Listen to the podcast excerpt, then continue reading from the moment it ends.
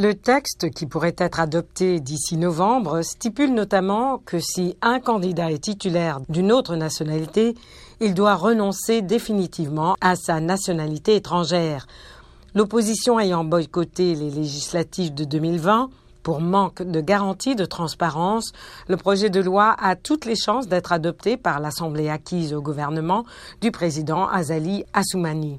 Ce texte est une punition contre la diaspora comorienne de France.